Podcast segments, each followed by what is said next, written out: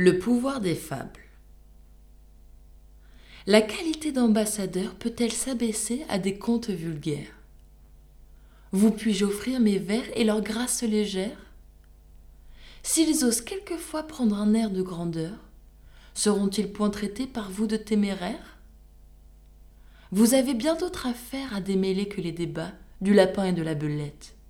Lisez-les, ne les lisez pas mais empêchez qu'on ne nous mette toute l'Europe sur les bras. Que de mille endroits de la terre il nous vienne des ennemis, j'y consens, mais que l'Angleterre veuille que nos deux rois se lassent d'être amis, j'ai peine à digérer la chose. N'est-il point encore temps que Louis se repose? Quel autre Hercule enfin ne se trouvait las de combattre cette hydre?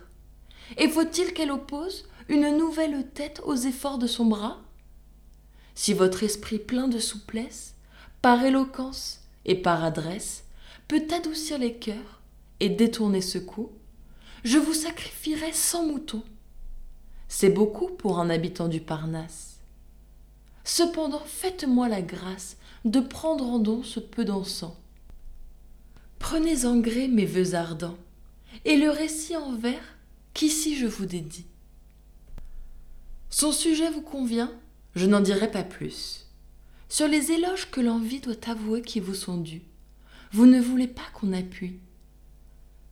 Dans Athènes autrefois, peuple vain et léger, un orateur voyant sa patrie en danger, courut à la tribune, et d'un art tyrannique, voulant forcer les cœurs dans une république, il parla fortement sur le commun salut.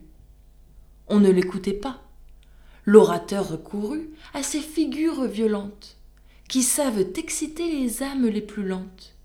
Il fit parler les morts, tonna, dit ce qu'il put. Le vent emporta tout.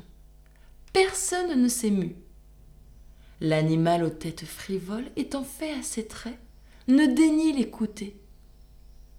Tous regardaient ailleurs. Il en vit s'arrêter à des combats d'enfants, et point à ses paroles. Que fit le harangueur? Il prit un autre tour. Cérès, commença-t-il, faisait voyage un jour avec l'anguille et l'hirondelle. Un fleuve les arrête, et l'anguille en nageant, comme l'hirondelle en volant, le traversa bientôt. L'assemblée, à l'instant, cria tout d'une voix. Et Cérès, que fit-elle? Ce qu'elle fit, un prompt courroux l'anima d'abord contre vous. Quoi? De contes d'enfants son peuple s'embarrasse? Et du péril qui le menace, lui seul entre les Grecs, il néglige les faits? Que ne demandez-vous ce que Philippe fait? À ce reproche, l'assemblée, par l'apologue réveillé, se donne entière à l'orateur. Un trait de fable en eut l'honneur. Nous sommes tous d'Athènes en ce point, et moi-même, au moment que je fais cette moralité, si Podane m'était compté, j'y prendrais un plaisir extrême. Le monde est vieux, dit-on. Je le crois. Cependant, il le faut amuser encore comme un enfant.